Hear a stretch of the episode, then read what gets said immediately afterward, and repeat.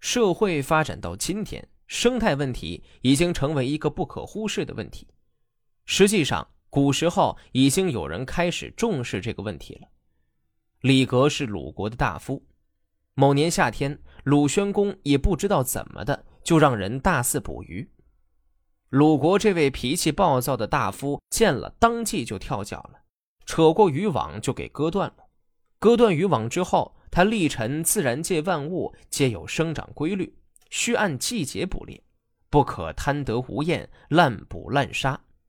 鲁宣公欣然接受李格的意见，停止夏季捕鱼的行动。这篇文章就是左丘明为记录此事而创作的。古人通过实践经验的总结，早已懂得了保护生态环境和珍惜自然资源的道理。左丘明通过李格的议论，将这一道理精辟地总结出来。今天的我们往往以现代人自居，表现出了妄自尊大的优越性，但许多时候，我们发现，在人对自然的观念上，古人很早就提出了人和自然和谐共处的原则。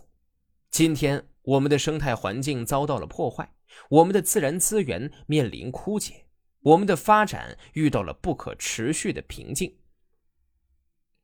古人的智慧不可低估，正是他们给我们留下了一个尚能生存的环境。如今，人们对自然的敬畏少了很多，滥捕滥杀的事情屡禁不止，山林毁灭，生物灭绝。种种悲剧在提醒我们保护生态环境，奈何古人早已预料到的问题，在当今并没有解决之道。可见，加强生态教育、环保教育、可持续发展教育，我们还是任重而道远的。夏天，鲁宣公在泗水深处撒下渔网捕鱼，李格割断了他的渔网，扔掉了，说：“从前。”大寒过去之后，土中蛰伏的虫子逐渐苏醒。负责捕鱼的在这个时候安排大网竹笼去捕捉大鱼，捞起甲鱼、蛤蜊之类，拿去在宗庙祭祀，然后再让百姓去捕捞食用。这有助于宣扬春天的阳气。春季鸟兽孕育，水中生物长成之时，负责打猎的。就禁止张网捕兽捕鸟，只许此去鱼鳖做成鱼干，夏天吃。这是帮助鸟兽的生长。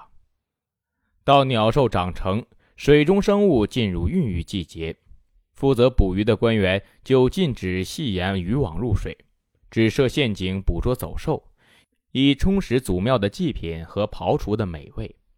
这是保护水产资源，可供日后取用。至于山中不砍伐新生的枝条，水边不割取幼嫩的植物，不捕小鱼，不捉小鹿以及走兽幼子。捕鸟时要留下雏鸟和鸟卵，捕虫时要放开幼虫，以让万物繁衍。这是古人的教导。现在鱼类正是孕育的时候，不让鱼儿长大，还要设网捕捉，实在是贪得无厌。宣公听到这番话后说：“我错了。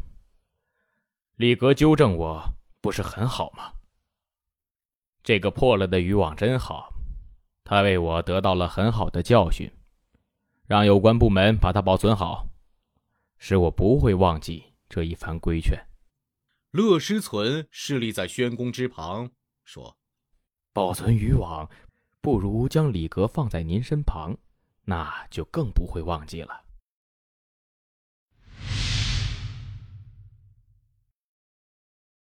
春秋之后，就迎来了战国，《公羊传》便是战国时期的作品。《公羊传》里的内容多是对春秋里记录的东西进行解释，比如这篇《伍子使翟来聘》，就是在解释春秋里写的鲁襄公二十九年，伍子使翟来聘。这一文在人名称呼上的深刻含义。吴国在季札的父亲寿梦就位时就已经称王，但中原诸国还是视吴国为蛮夷之邦。春秋季氏称之为伍子，出使鲁国，对季札的称呼是伍子。子的爵位在公侯伯之下，所以实际上是贬称。但有些傲慢的诸侯国并不承认吴国是一个独立的国家，也不承认吴国有国君、有大夫、有子爵，所以后世有人认为《春秋记事》用语抬高了吴国的地位。这篇文章就是《公羊传》解释春秋之所以承认吴国是一个独立诸侯国，其实是因为季札的高尚品德。所以春秋在记事时。愿意承认吴国的地位，最能体现季札品德的，就是季札让位一事。寿梦一直有意传位给他，季札的兄长也都特别的疼爱他，认为季札的德行才干最足以继承王位，所以都争相拥戴他继位。但是季札不肯受位，坚持把王位让给哥哥。季札的厚德感动了吴国之人。他们如同众星拱月一般，一心想拥戴季札为国君。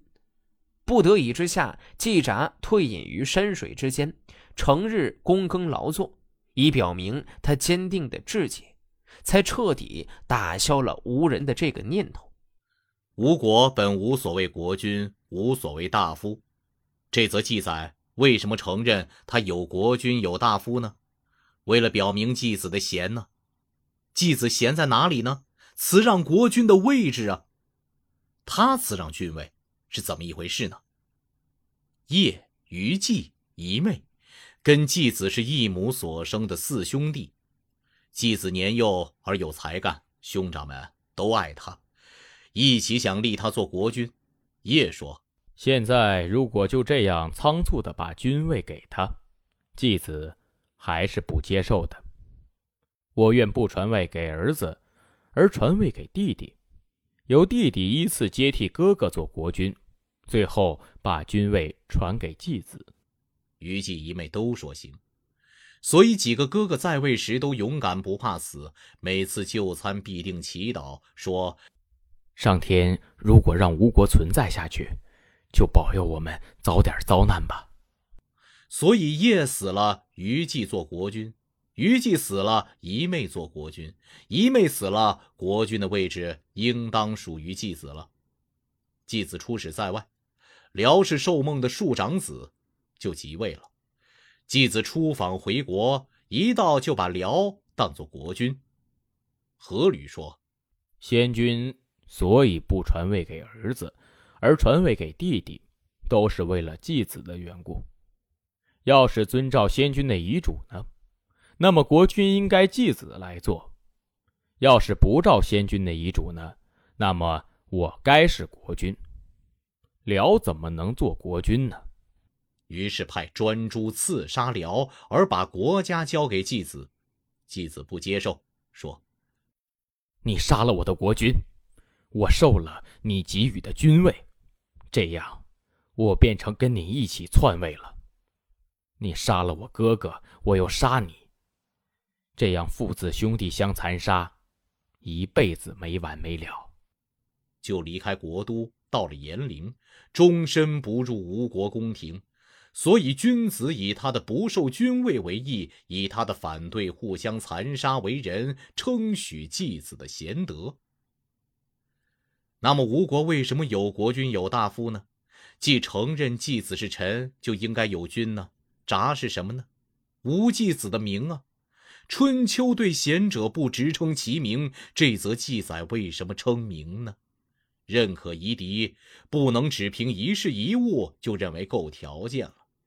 季子是被认为贤的，为什么季子还不够条件呢？